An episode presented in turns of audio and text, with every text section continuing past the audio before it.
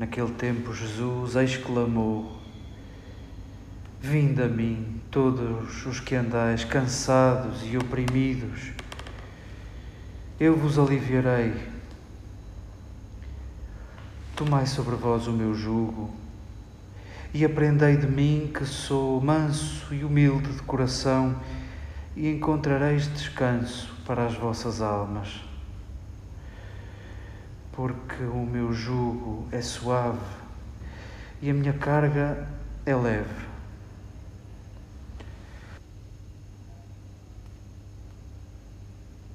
Acolhamos estes textos que são estímulo para o nosso caminho. Acolhamos esta página do livro do Êxodo, onde nos é servido o nome de Deus e quão belo é o nome de Deus. Eu sou o que é. Eu sou o ser. Eu sou o que sou. E todos os que se dizem ser conhecem o nome de Deus. Eu sou aquele que sou. Eu sou o vivente. Eu sou o ser. Acolhamos este texto com especial ternura.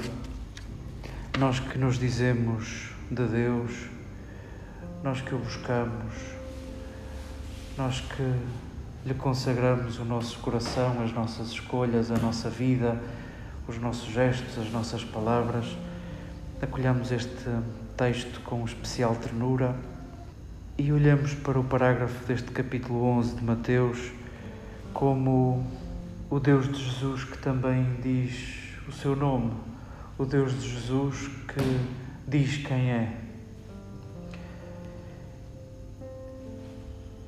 Não sei se é uma generalidade, não sei se é demasiado genérico, mas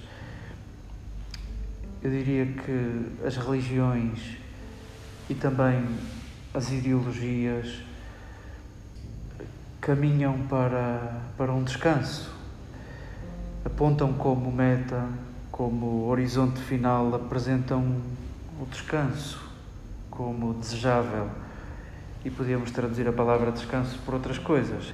Menos tensão ou ausência de tensão. Conhecemos algumas tradições religiosas apocalípticas que olham para o tempo presente e para o futuro, para o tempo futuro como ameaça, como um tempo de provação, de exigência, de de morte e chegará o tempo do descanso, chegará o tempo da paz, chegará e apontam para um outro tempo, para a eternidade, como a oportunidade desse descanso, dessa paz. Também, em certa medida, as ideologias olham para o tempo presente como uma ameaça e um desafio e como ponto de chegada, como meta, a ausência de, de sofrimento, de tensão, a reposição da justiça. E naturalmente cada ideologia imaginará um, um, caminho para chegar aí e de facto não encaixamos todos nos mesmos caminhos. Curioso isto de ser uma coisa nossa, ser uma, um desejo nosso, esse descanso. Nós que, até por via da filosofia, olhamos para Deus e agora também nesta página do Êxodo, em certa medida, também é uma página de filosofia, olhamos para Deus como a fonte da vida. Há tradições que lhe chamam energia, há conceitos filosóficos que lhe chamam o dinâmico, a dinâmica, o movimento.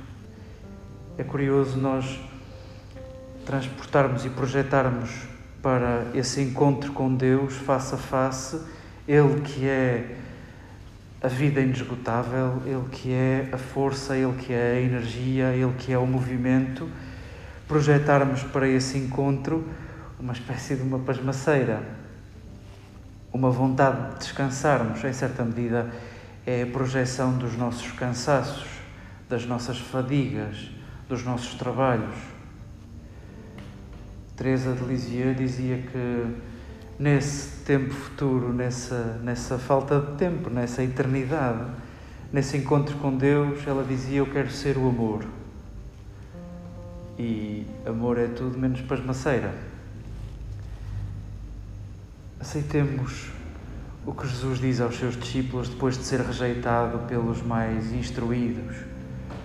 Jesus acaba de ser rejeitado pelos fariseus e por gente esclarecida dentro da religião.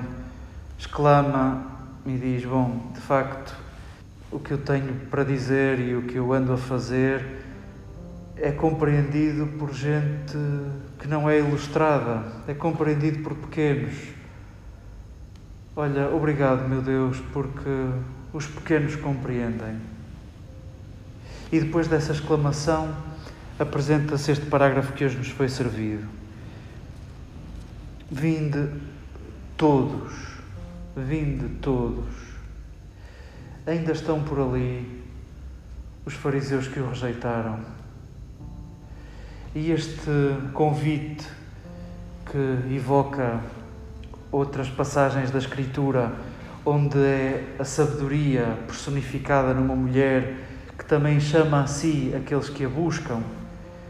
Vemos Jesus como também ele personificação da sabedoria, que chama todos, incluindo aqueles fariseus que o rejeitam. Também eles são cansados, também eles se cansam, quer no cumprimento da lei, quer na, na avaliação dos outros se cumprem ou não quer no julgamento e na condenação dos outros, quer na aplicação de penas. Também eles se cansam. Vinde todos os que vos cansais, vinde todos os que vos afadigais, quero aliviar-vos.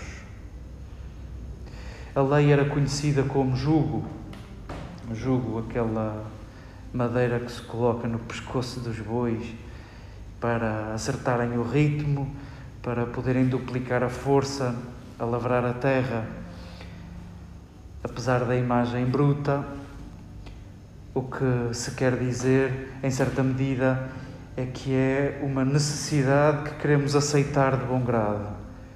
Jesus acrescenta, mais do que necessidade, o meu jugo é suave e a carga que vós conheceis do cumprimento da lei, essas 613 prescrições diárias que tendes de observar, a minha carga é leve, a minha carga é leve. Talvez porque a carga de Jesus é assente na autenticidade.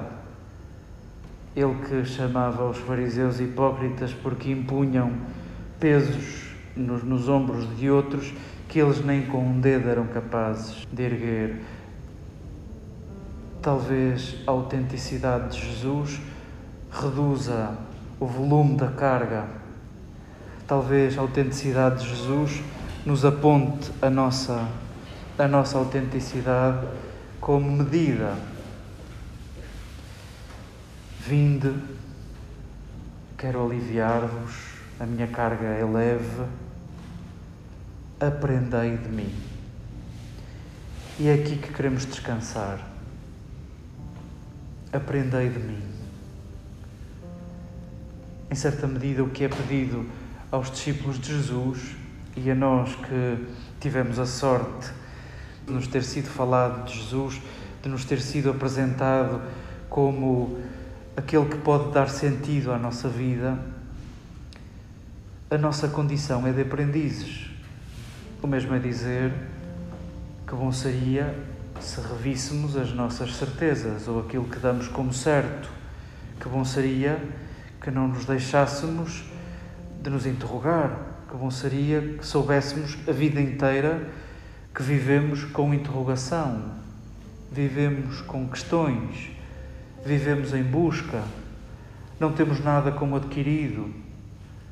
Que bom seria que esta condição de aprendizes verdadeiramente nos devolvesse protagonismo na construção do reino de que Jesus falava. Os fariseus rejeitaram Jesus, os pequenos, os marginais, os que não tinham possibilidade de entrar no templo, os que não tinham possibilidade de praticar a religião, os que não tinham possibilidade de se sentir povo e de se sentir família, perceberam o que é que Jesus dizia e seguiram-no. Multidões que o seguiam. Queremos nós também incluirmos-nos nestes todos a quem Jesus convida. E queremos repensar o nosso descanso. Claro que nós desejamos o descanso e desejamos o dia em que não façamos tanto e também reconhecemos que não aguentamos não fazer nada, não aguentamos o descanso.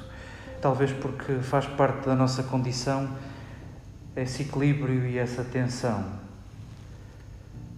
Talvez o que seja detestável, talvez aquilo que nos desgasta verdadeiramente e que nos mata, seja a aflição.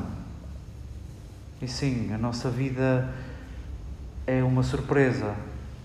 E há dias, e há notícias, e há circunstâncias, e há pessoas que nos afligem. E conhecemos vidas que são uma aflição. Nós verdadeiramente queremos reconhecer que não queremos uma vida de pasmaceira.